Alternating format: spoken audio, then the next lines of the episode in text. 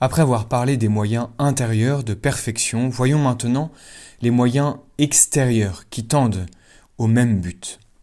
Ces moyens peuvent se ramener à quatre principaux. Tout d'abord la direction spirituelle qui nous donne un guide sûr. Ensuite le règlement de vie qui continue et complète son action.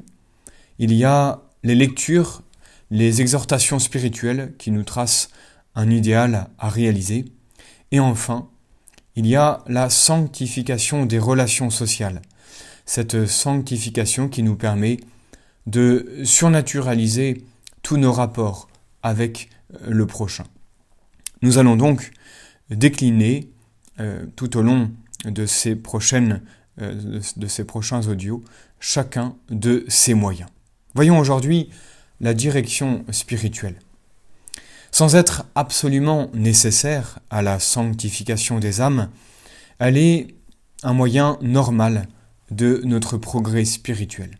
En effet, le bon Dieu, ayant constitué l'Église comme une société hiérarchique, a voulu que les âmes fussent sanctifiées par la soumission au pape et aux évêques pour le fort externe et aux confesseurs pour le fort interne. C'est ce que nous rappellent de nombreux saints, ainsi que par exemple le pape Léon XIII, qui nous montre la nécessité de la, direction. Voilà ce qu'il nous dit. Nous trouvons aux origines même de l'Église une manifestation célèbre de cette loi qu'est la direction. Bien que Saul eût entendu la voix du Christ lui-même, il lui eût demandé Seigneur, que voulez-vous que je fasse?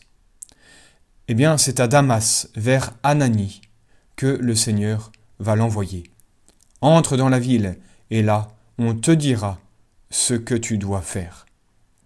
Le pape ajoute, c'est ce que l'on a constamment pratiqué dans l'Église. C'est la doctrine qu'ont professé unanimement tous ceux qui, dans le cours des siècles, ont brillé par leur science et leur sainteté. Ajoutons bien sûr la célèbre remarque de Saint Bernard, qui déclare que celui qui se constitue son propre maître ou son propre directeur, se fait le disciple d'un sot. Et il ajoute J'ignore ce que les autres pensent de même à ce sujet. Pour moi, je parle d'expérience, et je déclare qu'il m'est plus facile et plus sûr de commander à beaucoup d'autres que de me conduire moi seul.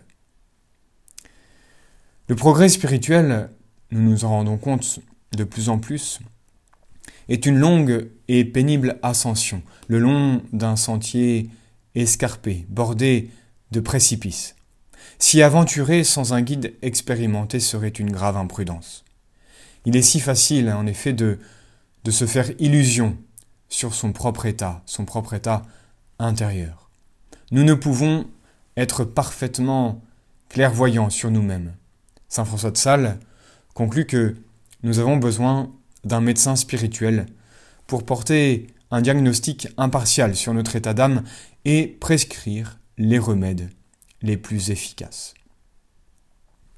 Pour mieux comprendre cette nécessité, il suffit d'exposer brièvement les écueils principaux que nous rencontrons dans chacune des trois voies qui conduisent à la perfection.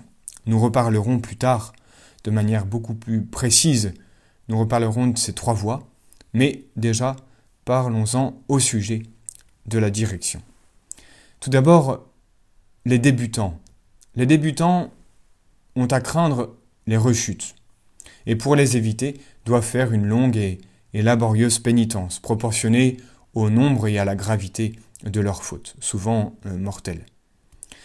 Pas que mortelles, mais ils doivent déjà se dégager de ces fautes mortelles ainsi que de leur péché véniel.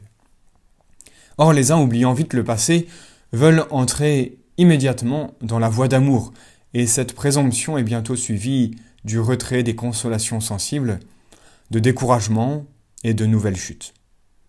D'autres se livrent avec excès aux mortifications extérieures, y prennent une vaine complaisance et finalement tombent dans le relâchement. Un autre écueil, c'est bien sûr la sécheresse spirituelle. On craint d'être abandonné de Dieu, et donc on, on abandonne petit à petit ces exercices de piété, tombant ainsi dans la tiédeur.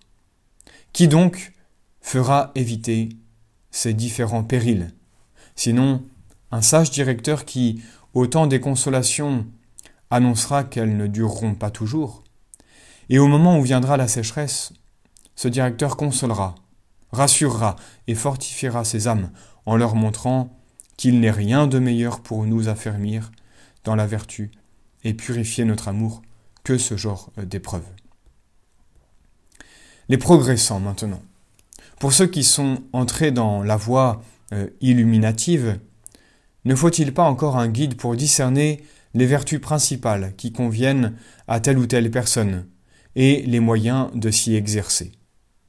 Et lorsque se manifeste ce sentiment de lassitude qu'on éprouve un jour ou l'autre, en découvrant que la voie de la perfection est plus longue et plus pénible qu'on ne l'imaginait, qui empêchera cette impression de dégénérer en tiédeur, sinon l'affection paternelle d'un directeur, qui saura deviner l'obstacle, prévenir le découragement, consoler le pénitent et le stimuler à de nouveaux efforts et faire voir les fruits de cette épreuve vaillamment euh, supportée. Enfin, la troisième étape, la voie unitive, les parfaits, comme nous les appelons, dans cette voie unitive, la direction est encore plus nécessaire. Pour y entrer, il faut cultiver les dons du Saint-Esprit par une docilité généreuse et constante aux inspirations de la grâce. Or, pour discerner justement ces inspirations de celles qui viennent de la nature ou du démon, on a souvent besoin des avis d'un conseiller sage et désintéressé, d'un avis extérieur à nous-mêmes. C'est encore plus indispensable quand on subit les premières épreuves passives, les purifications de l'esprit, quand les sécheresses, les ennuis, les craintes de la justice divine, les tentations obsédantes, l'impossibilité de méditer d'une façon discursive et les contradictions du dehors, eh bien, quand tout cela vient fondre sur une pauvre âme et la jette dans un trouble profond, nous voyons que nous avons besoin, justement, d'un guide. Ce guide qui s'impose pour prendre à la remorque ce navire euh, désemparé. Enfin, rappelons les quelques devoirs du dirigé envers son directeur de conscience, pour que, justement, la direction spirituelle soit vraiment efficace.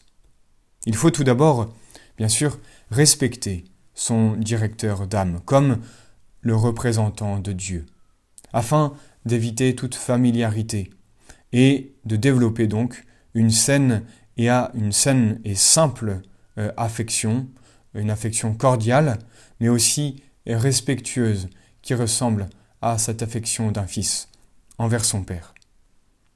Il faut aussi développer une confiance, bien sûr, confiance toute filiale et une grande ouverture de cœur, afin de manifester clairement le bien qui est en nous et le mal qui est en nous.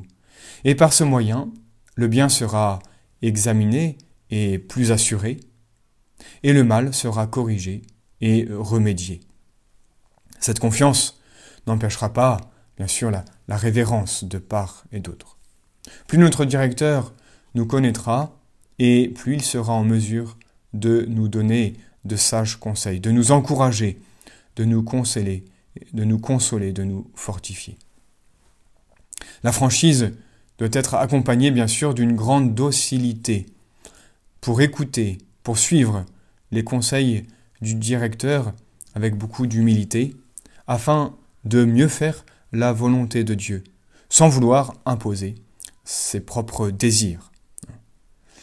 Enfin, rappelons que l'Église insiste de plus en plus, bien sûr, sur la liberté dont on doit jouir, tout d'abord dans le choix d'un directeur et puis le choix, un jour, de changer peut-être de directeur si nous trouvons un prêtre plus approprié, plus disponible aussi. Il ne faut donc jamais hésiter à faire appel à un autre prêtre sans toutefois changer, euh, bien sûr, trop souvent de directeur, car cela entraînerait, bien sûr, une direction qui ne serait pas efficace. N'oublions pas que l'âme appartient à Dieu, le directeur de conscience, lui, est simplement un instrument. Nous verrons la prochaine fois le deuxième moyen extérieur de perfection, qui est la règle de vie.